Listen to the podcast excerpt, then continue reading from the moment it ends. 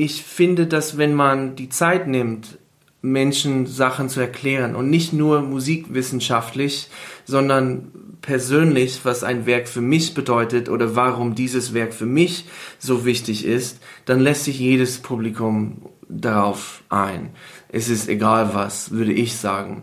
Und dann kann man am Ende sagen, das hat mir gefallen oder das hat mir nicht gefallen. Aber man hat zumindest das Gefühl, wir haben uns bemüht, das zu transportieren. Und es muss nicht alles allen gefallen immer.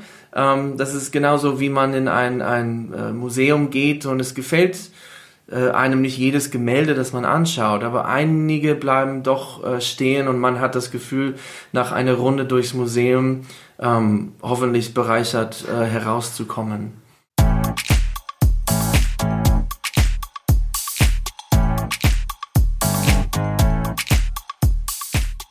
Vor ein paar Tagen hatte ich die wunderbare Gelegenheit, in Bad Reichenhall in Bayern an der Grenze zu Österreich, ganz in der Nähe von Salzburg, mit Daniel Spohr zu sprechen. Daniel Spohr stammt ursprünglich aus Nashville, Tennessee und ist seit etwa einem Jahr der Generalmusikdirektor, der Chefdirigent und künstlerische Leiter der Bad Reichenhaller Philharmoniker. Und er spricht verdammt gut Deutsch. Mit Daniel Spohr habe ich mich über seine Liebe zur deutschen Sprache unterhalten, natürlich auch über die Musik, die sein Orchester in Bad Reichenhall spielt und darüber, was einen 35-jährigen US-Amerikaner aus Nashville, Tennessee an Bad Reichenhall so fasziniert. Und was das alles mit einem Ort namens Schneitzelreuth zu tun hat, das hören Sie jetzt. Mein Name ist Peter von Stamm und ich wünsche viel Spaß beim Zuhören.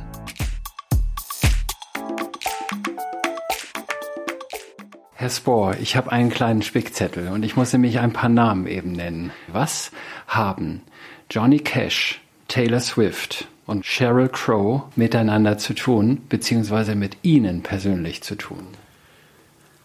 Es hat irgendwas mit Nashville zu tun. Genau. Äh, sie, sie kommen nicht alle aus Nashville, aber sie sind alle in Nashville aufgetreten. Aber ich bin ich bin als höchstens als 16-Jähriger, 18-Jähriger in Nashville aufgetreten. Ist das die Antwort? Irgendwas mit Nashville? Ja, auf jeden Fall Nashville. Da sind wir schon beim Thema. Sie sind ursprünglich aus Nashville, Tennessee, im tiefsten Amerika, sage ich mal. Aber Nashville ist ja keine Kleinstadt. Nashville ist schon ein bisschen größer. Wie kommen Sie denn hierher nach Bad Reichenhall in die deutsche Provinz, nach Bayern, sage ich mal? Ähm, jede Entscheidung, die man trifft, trifft man nicht alleine. Manche Entscheidungen treffen einen. ähm, und ähm, ich habe auf jeden Fall als junger Mensch festgestellt, dass die klassische Musik mein Bereich ist. Das ist das, was ich heiß und innig geliebt habe. Ich habe seit fünf, seit ich fünf bin, äh, Klavierunterricht gehabt und mein Leben lang Klavier gespielt und ähm, das erzähle ich oft, aber der Orchesterklang und das Orchester an sich war das Spannendste, was ich kannte.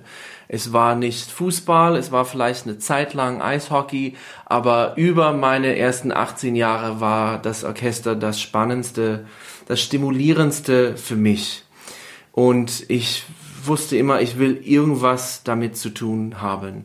Und ich glaube, ich kann auch sagen, das hatte, es hatten viele viele Filme, John Williams, Star Wars, viele Sachen, die, die nicht Bach und Mozart geheißen haben, dazu geführt, dass ich das so, so für mich gesehen habe. Sie spielen jetzt auch Filmmusiken an, wo es so ein bisschen orchestral wird.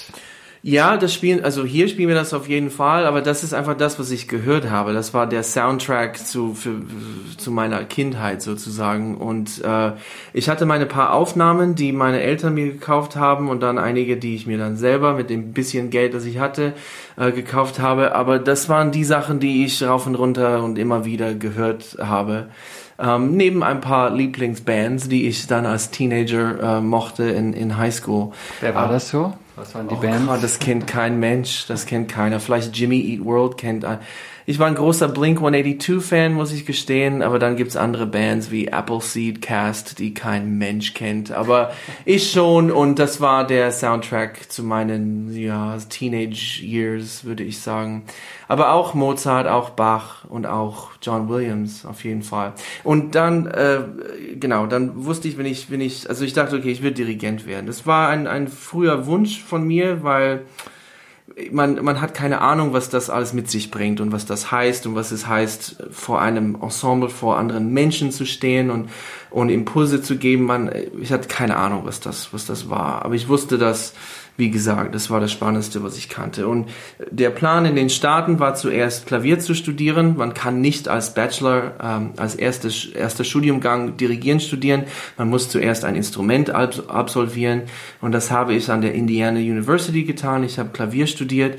Und der, der Plan war, mein Master in den Staaten in Fach Dirigieren zu, äh, zu absolvieren. Mhm. Ähm, ich habe mich an die drei bekanntesten Hochschulen beworben, bin, bin in die Endrunde bei einer gekommen, aber bin äh, am Ende nie, bei keinem äh, aufgenommen worden und es ging dann auf ein Stipendium nach, nach Deutschland und da wusste ich überhaupt nicht, was da, was mich da erwartet und habe nie gedacht, dass ich dass ich hier bleibe oder im deutschsprachigen Raum bleibe. Das war nicht der Plan. Aber wo, wo sind Sie da hingekommen zum Stipendium? Nach Köln. Nach Köln. Bin ich gekommen und das war so wichtig und so wunderschön. Ähm, ich war zuerst Gaststudent, Gasthörer äh, im, in der Dirigierklasse an der, an der Hochschule für Musik und Tanz Köln, heißt sie jetzt. Mhm. Ähm, und dann habe ich mich beworben und bin in die Klasse aufgenommen worden. Ähm, und es gibt kaum andere Städte, ich meine, es gibt sicher andere, aber Köln ist, der, ist eine perfekte Stadt für einen Studenten. Das ist wirklich, also das, Angebot kulturell wie, wie Sport durch die Bank ist in Köln fantastisch. Und äh, also das waren fünf sehr schöne Jahre, wo ich auch hart gearbeitet habe, wo ich auch auch mit der Sprache zurechtkommen musste und äh, meine ersten Proben äh, hatte vor Chören und auch ein paar Orchestern auch. Ähm, aber genau, also es war meine erste Station in Deutschland. Wie sind Sie denn eigentlich zur, Sprache, zur deutschen Sprache gekommen? Haben Sie schon in Nashville in der Schule Deutsch gelernt? Genau richtig. Ja, ab der siebten Klasse hatten wir Deutschunterricht in meiner Schule und das war außergewöhnlich, weil äh, meistens bekommt man in den Vereinigten Staaten schlechten Spanischunterricht. Mhm. Aber wir hatten, äh, wo, da wo ich in die Schule gegangen bin, äh, hatte ich das große Glück, zwischen vier Fremdsprachen wählen zu können und ähm, ich glaube, die Deutschlehrerin hat mir einfach am meisten gefallen. War auch die Sprache, die Bach und Mozart gesprochen haben. Viel mehr führt nicht zu einer Entscheidung, wenn man 13 ist, ähm, als eben die Sachen. Und, ähm, und das war's. Und dann, es hätte alles sein, es hätte Französisch sein können, es hätte, glaube ich, alles sein können. Aber es war Deutsch und ich habe das aufgegessen wie, wie ein, aufgenommen wie ein Schwarm ich, es gab nichts anderes, was mich mehr in der Zeit gereizt hat, als, als Deutsch zu lernen. Also ich meine, ich oute mich als kleiner Nerd, ähm, aber es war, ähm, es fing da dann an. Und dann habe ich das auch in der Uni als Nebenfach gehabt und glaubte immer noch nie, dass ich das praktisch äh, verwenden äh, kann in, in Deutschland, weil ich nie gedacht habe, dass ich hier mal wohnen würde. Und inzwischen sind Sie, ich glaube, recht frisch sogar verheiratet. Ist, haben Sie auch eine deutsche Frau? Ich habe, nein, habe ich kein, nein, das habe ich nicht. Aber ich bin frisch verheiratet. Meine Frau kommt aus äh, Südkorea, aber ist ah. sehr jung nach Wien gezogen. Also sie ist halb Österreicherin. Und sie lebt jetzt aber in Gera, in sie, Thüringen? Sie lebt in Gera, genau, und spielt dort im Orchester. Und äh, wir sehen uns, wann wir uns sehen. Also einmal im Monat oder doch häufiger? Oft, oft häufiger. Ja. Ähm, ich habe es heute jemandem erzählt, die, die Pandemie hat allen, alle von uns anders äh, getroffen. Ich zähle mich zu den Privilegierten, äh, da es eigentlich für uns zwei eine wunderschöne Zeit war, weil wir Zeit füreinander hatten. Wir hatten Zeit füreinander, die wir füreinander sonst nie gehabt hätten. Und ähm, das große Glück, zwei Musiker ähm, als zwei Musiker feste Anstellungen zu haben. Das haben nicht jeder und wir haben auch gesehen, wie viele darunter gelitten haben und, und einige ihren Beruf wechseln mussten. Das, das war nicht, äh, war eine sehr unschöne Auswirkung des Ganzen. Ähm, aber ich entschuldige mich nicht dafür, dass es für uns doch eine sehr schöne Zeit war. Sie haben einfach äh, sehr viel Glück gehabt. Mhm. Das spricht ja auch für das Orchester hier. Das sind ja, ich weiß nicht, wie viele Mitglieder im Ensemble sind, aber es sind alles Festangestellte. Genau, genau. Wir haben um die 40 äh, feste Stellen im Orchester ähm, und und haben ein sehr volles Konzertjahr, äh, das ich ich bin im Oktober angekommen, mein Vertrag hat im November begonnen und äh, das erste Konzert vor Publikum war im Mai.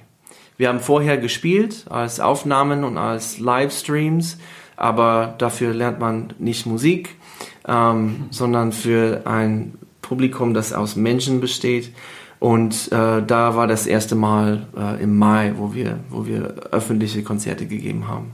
Und seitdem geben Sie, ich, also wenn ich auf den Plan schaue, was man sich an Konzerten hier in Bad Reichenhall anhören kann, dann taucht das Orchester, Ihr Orchester immer wieder auf. Da hat man das Gefühl, Sie geben fast jeden Tag ein Konzert. Ist das so oder, oder ist das äh, eine Illusion? Nein, das ist keine Illusion.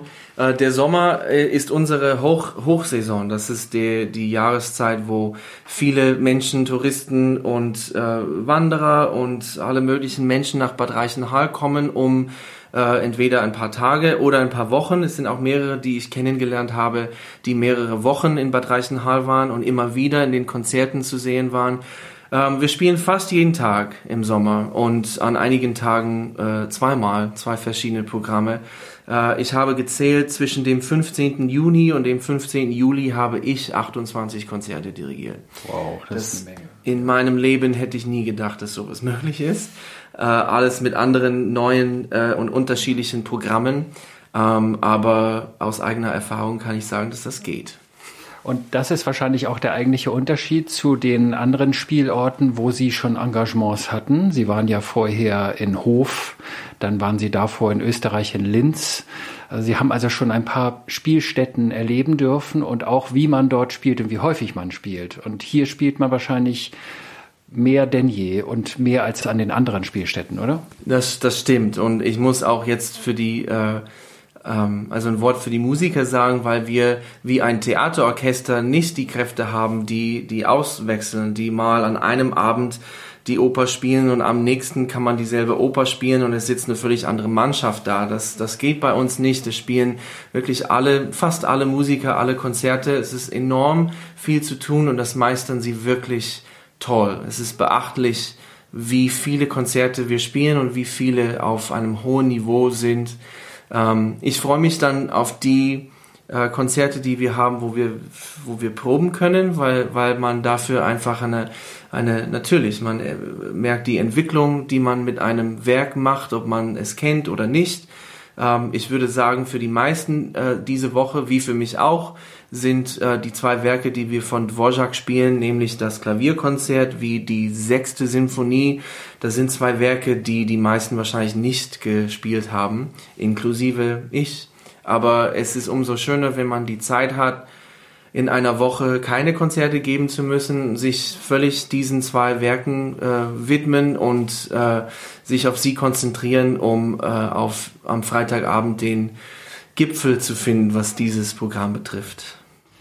Wie ist denn das Publikum in Bad Reichenhall? Das kann ich mir vorstellen, das ist doch sehr durchwachsen. Da sind, äh, wie Sie eben sagten, Urlauber, Touristen, die als Wanderer hierher kommen, ein paar Tage sind und mal eine Karte kaufen, die sonst vielleicht nicht unbedingt in Klassikkonzerte gehen, die auch vielleicht was anderes erwarten. Wie sind die, wie ist das Publikum? Wie stellen Sie sich auf das Publikum hier ein?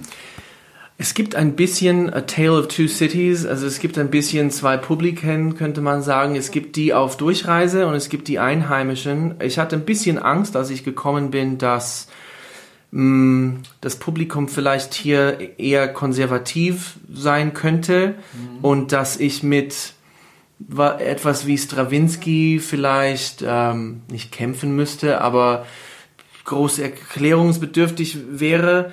Ähm, aber es ist nicht so gewesen. Ich finde, dass wenn man die Zeit nimmt, Menschen Sachen zu erklären und nicht nur musikwissenschaftlich, sondern persönlich, was ein Werk für mich bedeutet oder warum dieses Werk für mich so wichtig ist, dann lässt sich jedes Publikum darauf ein. Es ist egal was, würde ich sagen. Und dann kann man am Ende sagen, das hat mir gefallen oder das hat mir nicht gefallen, aber man hat zumindest das Gefühl, wir haben uns bemüht, das zu transportieren und es muss nicht alles allen gefallen immer. Ähm, das ist genauso, wie man in ein, ein äh, Museum geht und es gefällt äh, einem nicht jedes Gemälde, das man anschaut, aber einige bleiben doch äh, stehen und man hat das Gefühl, nach einer Runde durchs Museum ähm, hoffentlich bereichert äh, herauszukommen. Was ist denn eigentlich schwieriger? Sie spielen ja Klavierkonzerte, haben Sie gerade gesagt. Äh, Sie spielen Symphonien, aber Sie spielen ja auch die leichtere äh, Musikrichtung, also Operette zum Beispiel oder auch mal eine Filmmusik. Was ist denn da das, was ist schwerer? Die leichte Muse äh, oder das, das, das schwere Klassische? Ich würde sagen, es gibt kein schwereres Fach, weil es gibt natürlich vieles, was wir spielen, machen wir ohne Probe. Das bringt einige äh, Herausforderungen mit sich natürlich. Ähm, aber wenn wir diese verschiedenen Gattungen nicht hätten, äh, wäre es tierisch langweilig, äh, würde ich äh, denken. Ich glaube, dass, dass ich glaube, ich kann auch für die Musikerinnen und Musiker sprechen, wenn ich das sage. Die äh, Mischung macht's aus. Also ich bin froh, wenn wir so häufig spielen, dass wir so viel Verschiedenes spielen können, weil wenn es nur Operette wäre oder nur Filmmusik, nur leichte Muse oder nur große Symphonien, ähm, das würden wir nicht, nicht schaffen. Aber die, dadurch, dass wir so viele verschiedene Stilrichtungen spielen, dadurch, dass die Musikerinnen und Musiker das können, äh, das macht hier den Job so, so schön, so, so stimulating und so reizvoll. Geben Sie mal ein paar Beispiele für jemand, der vielleicht hierher kommt im Urlaub und sonst eigentlich leichte Berührungsängste mit der klassischen Klassikmusik, mit Symphonien hat.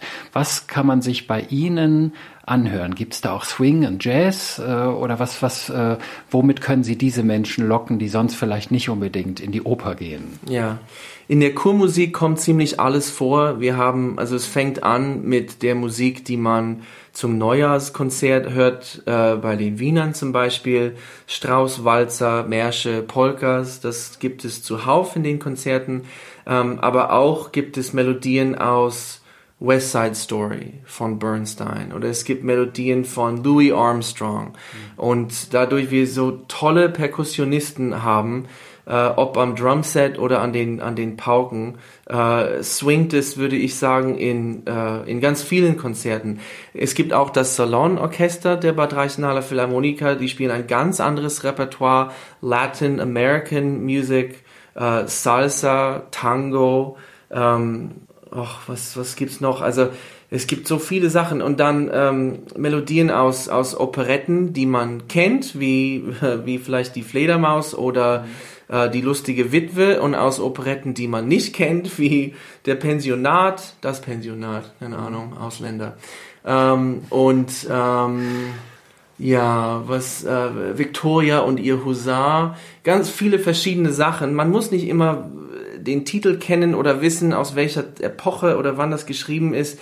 Ähm, die Melodien sind, sind einfach so gut. Und die, die, die Stücke, die wir in der großen Rotation haben, das sind über 400, ähm, die sind wirklich alle Juwelen irgendwie und äh, deswegen haben sie sich etabliert in der, in der Spielordnung. Und dann gibt es die auch die großen äh, klassischen Konzerte. Ich äh, wollte ein modernes Werk dieses Jahr aufs Programm setzen von Anton Webern, weil ich meine Hoffnung war, dass, dass Anton Webern und seine Zwölftonmusik ein Kommentar sein könnten auf Haydn und auf Beethoven.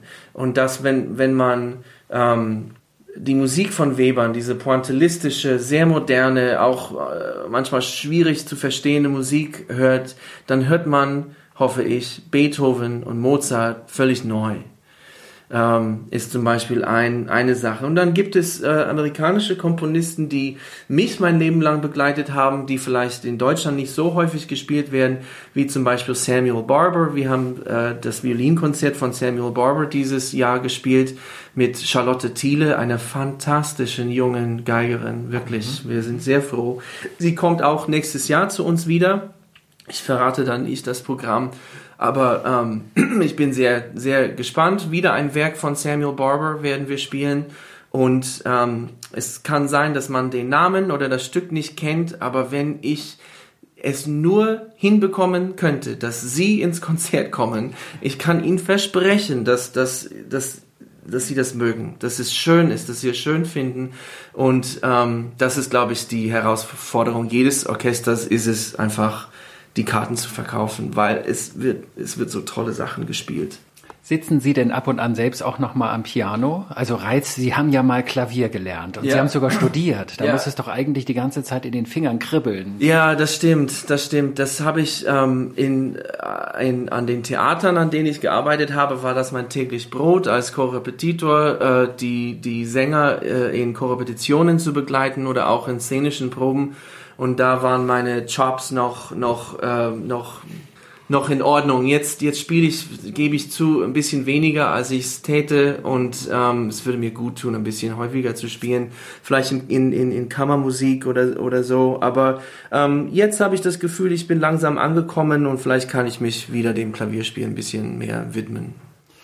Nun spielen Sie ja nicht den ganzen Tag Klavier, beziehungsweise nun sind Sie nicht die ganze Zeit, ich nenne es mal am Orchestrieren, also Leiten eines Orchesters und Dirigieren, sondern Sie haben ja auch Freizeit. Da braucht man ja Abwechslung. Sie sind äh, sehr sportlich, so sehen Sie jedenfalls aus. Sie haben gesagt, Sie haben früher alles Mögliche an Sport gemacht.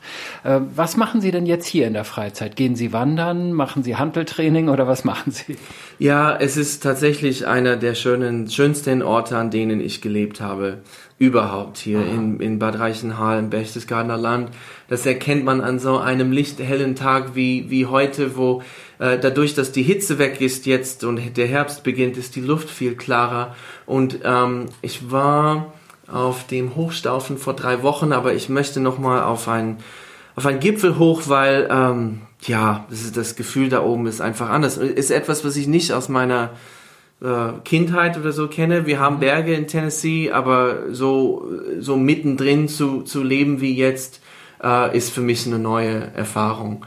Und ob es auf dem, äh, ob wir auf den Predigtstuhl äh, fahren oder wandern, ähm, es ist dort oben ein fast ein anderes Leben, wenn man da hinunterschaut.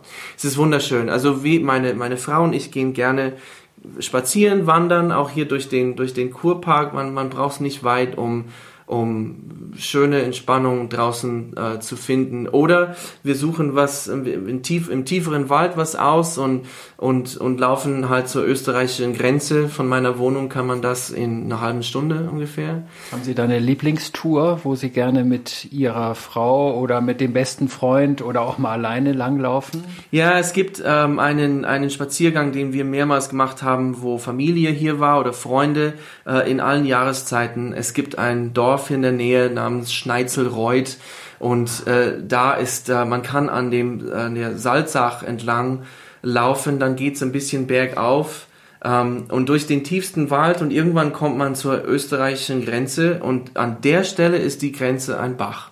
Ein kleines Bächlein. Und man läuft über die Brücke und ist gleich in Österreich, ein Riesenfeld, äh, keine Gebäude ähm, und nur die Berge.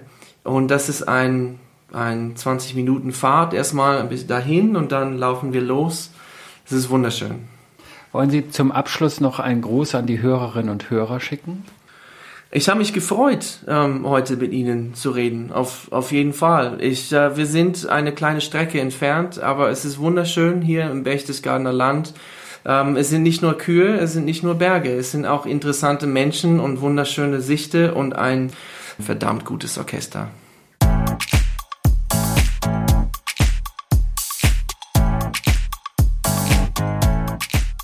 Das war mein Gespräch mit Daniel Spohr, Generalmusikdirektor der Bad Reichenhaller Philharmoniker. Mehr aus Bad Reichenhall gibt es in den kommenden Folgen hier im Upgrade Hospitality Podcast. Bis dahin wünsche ich viel Spaß beim Reisen und Podcast hören. Passen Sie auf sich auf und bleiben Sie gesund. Ihr, euer Peter von Stamm.